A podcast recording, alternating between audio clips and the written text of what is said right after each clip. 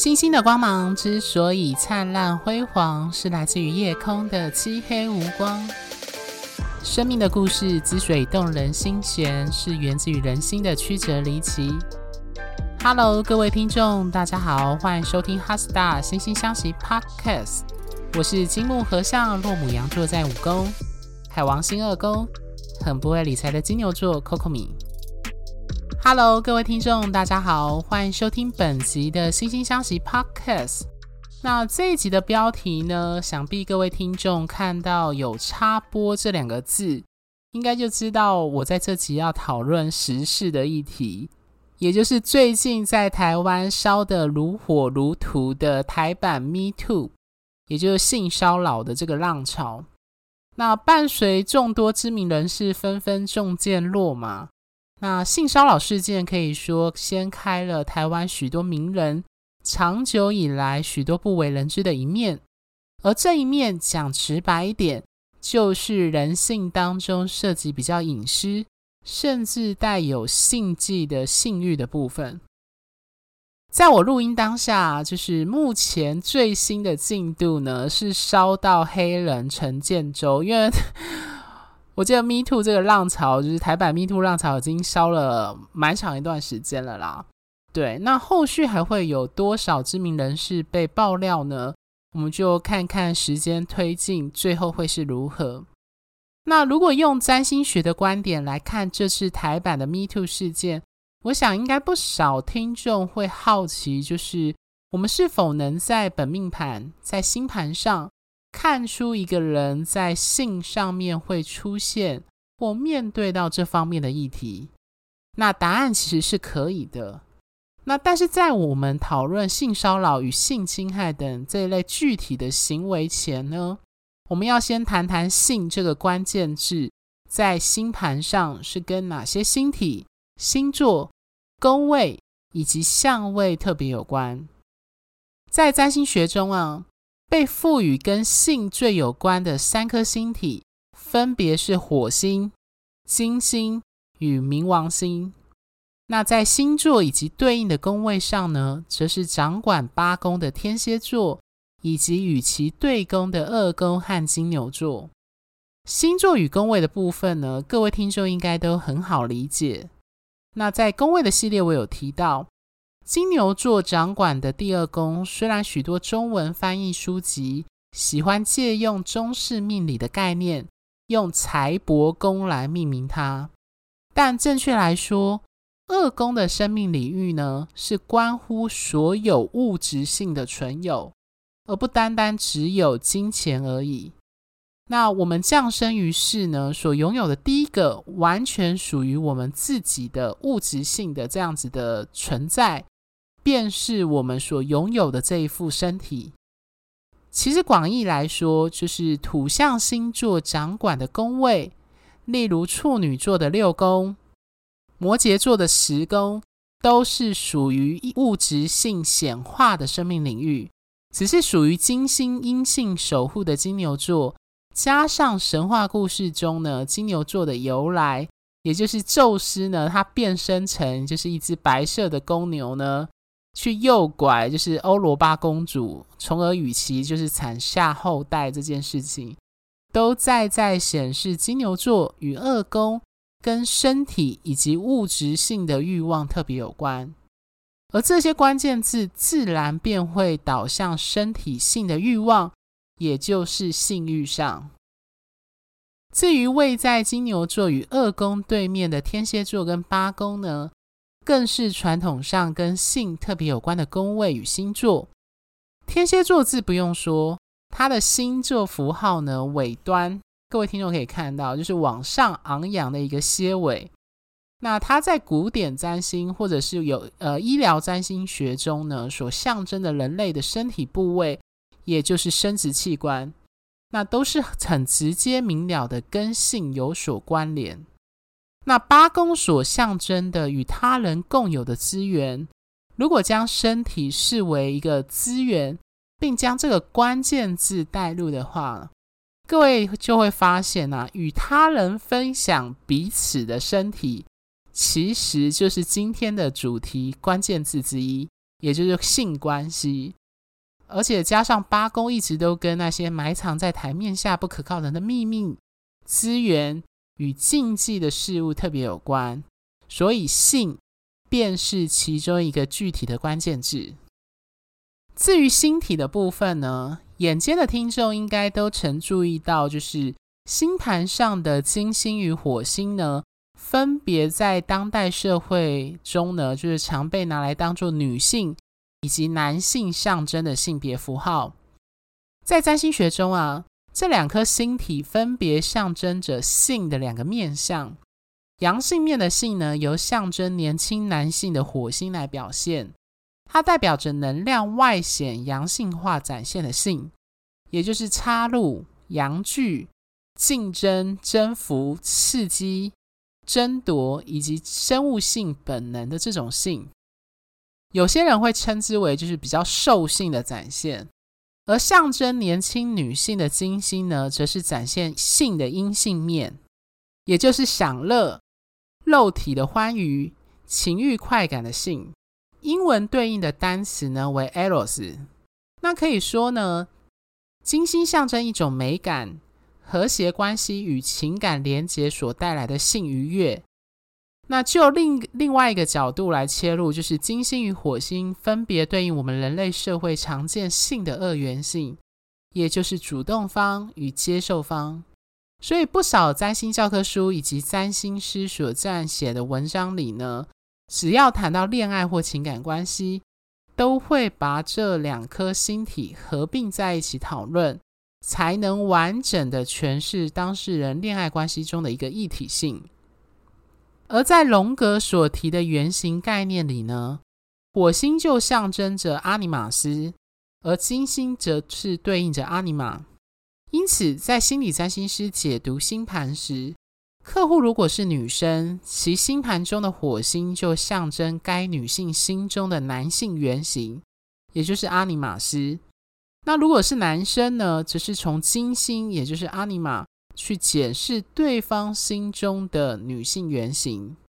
那占星师呢，会从这两颗星体坐落星盘中的样态，去推断当事人的恋爱与情感关系的展现。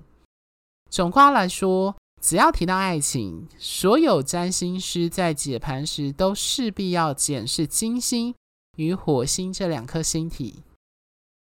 那讲到这呢，不知道各位听众是否有听过美国罗伯特·斯坦伯格教授所提出的爱情三元论，也就是激情、亲密与承诺。那在这当中呢，就是金星的象征概念比较符合亲密感，火星则是激情。而土星则象征着承诺以及伴随而来的责任。如果说金星象征着爱与被爱以及价值的话，那么火星代表着则是激情当中那个最生物性本能的性欲，也可以称之为性驱力，或者学术点来说就是性欲特质 （sexuality）。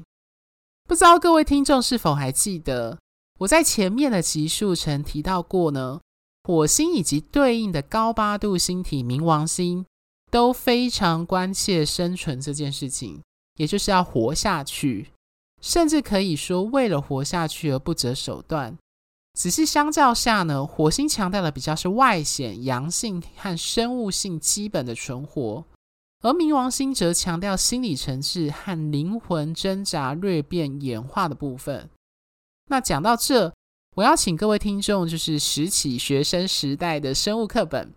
特别是回想，就是生物老师在课堂上讲授的达尔文他提出的演化论的这个概念。生物之所以演化出有性生殖的繁衍方式，除了提高该物种就是在基因上的多样性，还有伴随而来面对环境变化所具备的应变跟存续能力外，在这过程中，物种除了要面对外界环境的挑战、其他物种的竞争外，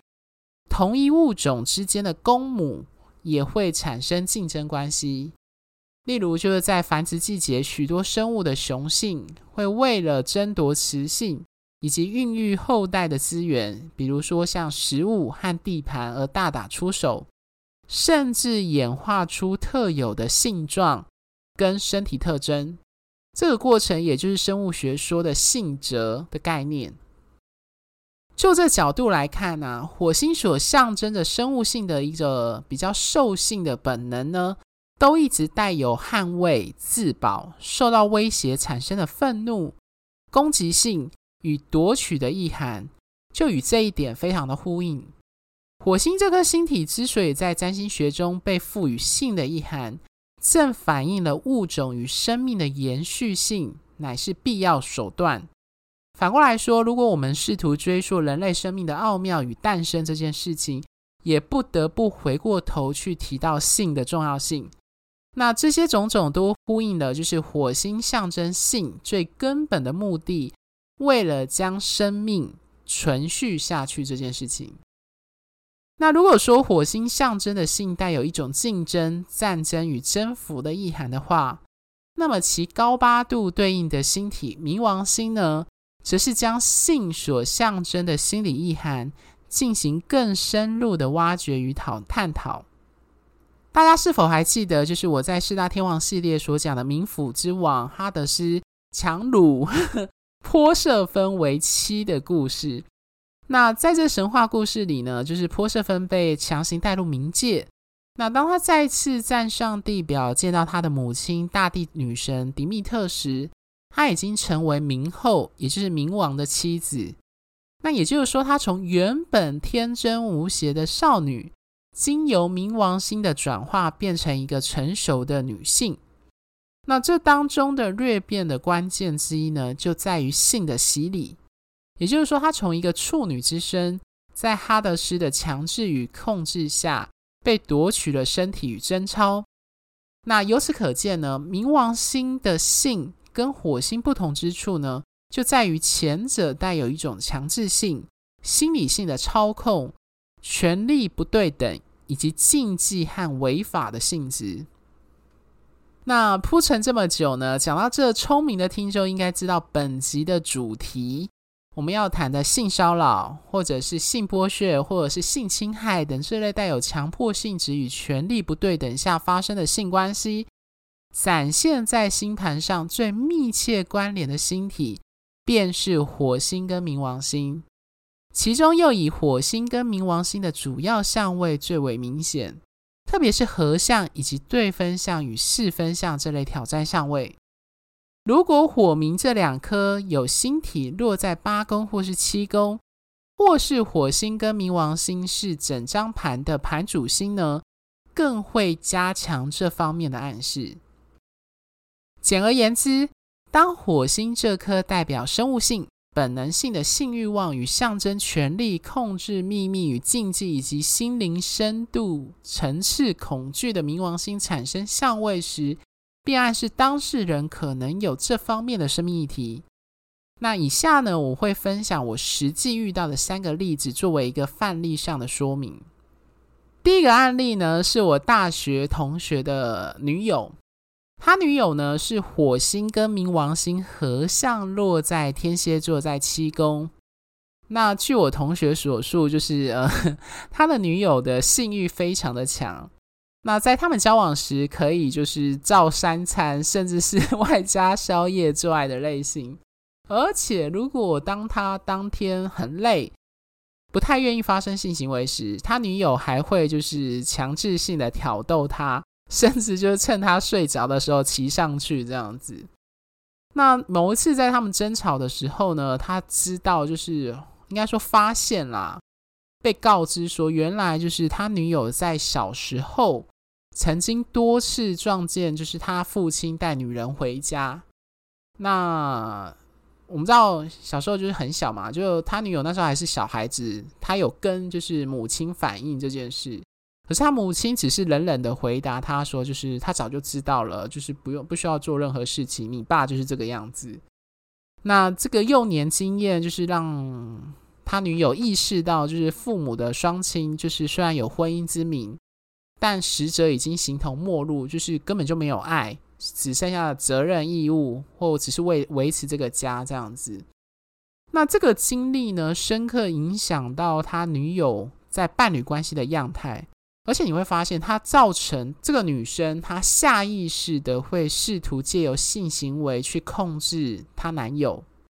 而且会想要借由性行为去确认对方是否还爱她的一种执着跟心结。那第二个案例呢，是来找我咨询的一位客户，那他的生命历程真的是蛮多舛的，就是他是火冥合相落在射手座。在十二宫，那据他所述呢，就是他才从很小的时候就常常有一种自己找不到一个具体人生方向与生命意义的感受，会觉得生命是一种很虚无，就是为什么我活在这个世界上？那他在小时候就曾经有被男性性骚扰跟性侵害的经验，呃，大学时呢，曾经患上忧郁症，并出现自残的行为。那交往的男友呢，也三番两次的就背着他，就是在外面有偷吃的这样子行为。那他在毕业后呢，他跟我讲的时候，就他有段时间放飞他自己，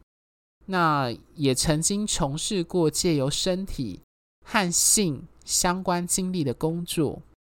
据他所述，他这些经历以及伴随而来的行动。都是在找寻他自己的过程，这当然就是他经历过这些，最后回过头来，他检视他自己那段生命之后说的话。那我觉得很有趣，就是他这些种种跟性有关的生命经历，除了非常符合火明的主题外，这种借由性去追寻生命意义，还有伴随而来迷失的过程呢，也非常符合射手座与十二宫的调性。那第三个案例呢，是一位就是找我来做关系和盘的男生，呃，他的女友呢是冥王星落射手座，合轴天底落在四宫里，那跟落在十二宫在狮子座的火星呈现三分相，而且火星与冥王星呢都跟落在八宫在牡羊座的月亮呈现一个火象大三角的图形相位。此外呢。火星又分别跟天王星以及弱五宫的海王星呈现对分相，而且这里又有一个关键，火星又是他女友的盘主星。那那时候在跟他咨询时，就是他有提到，就是他女友有习惯性偷吃的倾向，而且是同时性多条线发展的状态。那他有曾经偷看他女友的手机，就是从对话记录抽丝剥茧得知。呃，他女友最多甚至同时跟六七个男生有发生过性关系这样子。那在某一次大吵后呢，他提说要分手。那那时候啦，就是他女友得知后，就是跪着哭着求他说不要分手，而且对他发发誓说从此之后他会做出改变。在咨询的时候，我就有跟他说，就是就星盘来看啦。他女友如果真的要做出改变，面对他星盘的这个火星跟冥王星的议题，这个契机必须经由某一些深层的痛苦经历的痛苦之后的一个醒悟，而且势必要回过头去检视，就是他女友自己本身的原生家庭，特别是呃他的父亲很早就过世，以及跟母亲。就是梳理的这个议题，否则呢，成功的几率不是很高。那果不其然，就是我 跟帮他咨询完没多久呢，他那时候就发现他女友又再次勾搭上之前的一个炮友。他一气之下，后来尾随他们，就后来抓奸在床。那最后还是只能走上分手一途，这样子。讲到这呢，其实我要提醒一下各位听众呢，火星跟冥王星的法则不全然是负面的，只是因为我们今天聚焦讨论 Me Too 事件的缘故，所以我们将重点放在这两颗星体的法则与力量被错误运用在性上面所展现的样态。那如果我们回到火星与冥王星共同的核心概念，就像我前面说的，他们都关切生命的存续。和活下去这件事情，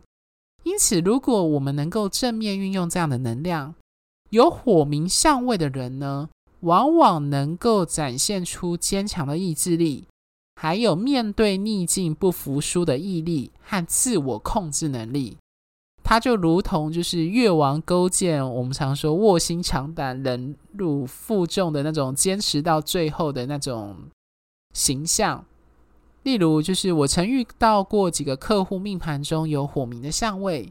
他们都面对就是人生的逆境呢，都展现出非常强韧的生命力跟那种我一定要活下去的意志力。其中一个呢，除了火明有相位外，他的火星也跟海王星呈现三分相。火星落在跟自我特别有关的一宫里，那他在找寻自我，也就是他的，他有提到，就是他的女同志的身份认同的过程呢，经历过层层的阻碍和痛苦的挫折。那火明的相位，在他涉及问到我是谁这个议题时，不断提醒到说，嗯，他如果要确立就是这个身份认同的禁忌跟秘密的身份时。势必要举起剑为自己奋战，而海王星跟火星的三分相呢，更让他就是呃愿意为了这个身份认同提供一个更高层次的愿景。我们知道海王星带有一种理想乌托邦，位于这个为这个理想，加上火星的话，就代表说我不愿意为这个理想奋战，那从而让他有勇气，就是为我这个身份认同以及伴随而来我想要过怎样的人生。这样的理想去奋斗。那另外呢，就是呃，各位不要听完这一集呢，就马上说命盘中有火冥相位的人，就一定会遭遇到性上面的挑战或议题。呃，当然我不否认啦，就是的确性是在这两颗星体产生相位时的一个非常重要的关键字跟概念，而且相较于其他星体。这两颗星体产生相位有很高居几率，的确是会展现在性这个领域上。但是呢，我还是要强调，性只是该星体的一个法则显化后的一个面向。大家知道，火星可能也跟愤怒有关，冥王星也象征着就是可能是一个庞大的需要被运用的资源等等的，或是呃，如果你提到说它有另外一个关键字叫恐惧，或者是死亡。或转化跟重生等等，所以大家在解读时，还是要回到该星体的原型概念去理解。还有就是当事人的整张星盘中各个星体与星座和宫位的配置去做解读。那最后呢，我要跟命盘中呢，就是有火冥相位的听众说，你或许曾在生命中或是当下正面对这两颗星体的议题。特别在他们所落入的宫位所象征的生命领域，不论是否借由性这个主题去展现，火冥有相位的人，必然都会有种内心对于生存危机的恐惧，以及伴随而来面对威胁与刺激所产生的一种生存意志的执着和紧抓不放，就是我非得要这么做，否则我活不下去，或我不能够承受这件事情。那然而，这个相位以及这两颗星体所带来的课题，它其实要让我们学习的，就是你要将冥王星的控制跟权力欲拉回到自己身上，借由控制自己的火星能量，进而有勇气的去面对冥王星象征的，就是我刚刚说的害怕或者是执着，那最终达到生命的转化。回到这次的 Me Too 的性骚扰事件啊，呃，我想讲的是，就是按照星体的法则来看呢，性骚扰可以说是错误运用了火星跟冥王星的能量的一个具体的展现。那就像我前面所说的，冥王星象征的权力与控制，应该是运用在自己身上，借由自制力，还有火星象征的勇气，来面对我们本身所害怕。或是恐惧的事情上，而不是将它投射在其他人身上，借由控制和操纵别人来满足自己的欲望，从而造成一个我们说火星式的一个负面的特质，就是攻击还有受伤这件事。那诚如中文有句俗谚说的啊，就是“君子爱财，取之有道”。如果说性欲是生而为人很基本，也关乎生命存续的一个欲望的话，那么如何取之有道呢？以及与这个欲望和平共处，便是每个人都必须诚实面对自身欲望时，要不断提醒自己的一个人生课题之一。最后，因为时间关系啊，其实火星跟其他星体产生相位，并且借由性来展现的方式也蛮精彩的。比如说，像是火星跟天王星，以及火星跟木星等。那我都听过不少客户在咨询时自我揭露这方面的性实践与性冒险，但因为篇幅有限，无法在这集跟各位听众分享。那未来如果再谈到性相关的主题，我再跟各位仔细的讲解喽。最后，心星相惜有提供数种的专业占星服务咨询，从如同个人占星身份证最重要也最基础的个人本命盘的完整分析讲解。深入探讨双人关系互动与性格适合度的关系合盘，探讨年度运势与一年中重要日期与年度主题的流年推运，以及挑选日期做出重要决定和规划的择日占星。俗谚有云呢，世界上的问题大多都跟人有关，如果解决不了问题，就解决提出问题的人。那这算是玩笑话，但的确点出人的重要性。因此，如果你想针对合作伙伴、职场同事与老板、暧昧对象或亲友等各类人际关系的问题进行咨询，我有提供关系点线面的服务方案，会针对对方命盘的重点特质来分析你命盘与对方人格个性与关系的样态，进而提供关系经营与互动时的建议。最后，我本身有从事占星相关主题的演讲与主题式教学。如果各位听众的学校、公司或组织单位有需要这类的培训或研习讲座的安排，也欢迎跟我联系。那如果各位听众喜欢本节目，欢迎在追踪小额赞助本节目外，记得到我们的脸书跟 IG 按个赞，因为我在脸书上会不定时的发关于行运或一些占星相关的贴文。那在 YouTube 上呢，也有我制作的相关占星影片。那在我们非常精美漂亮的 HeartStar 心星相惜官方网站上呢，也有我之前写的不少专业摘星文章，也有一些蛮有趣的一些星座的一个算是小语录这样子。那欢迎有兴趣的听众 Google 搜寻后可以上去阅览哦。星星的光芒之所以灿烂辉煌，是来自于你们的订阅与赞助。HeartStar 心星相惜，真心相待。专属于你的心愿，我们下集见，拜拜。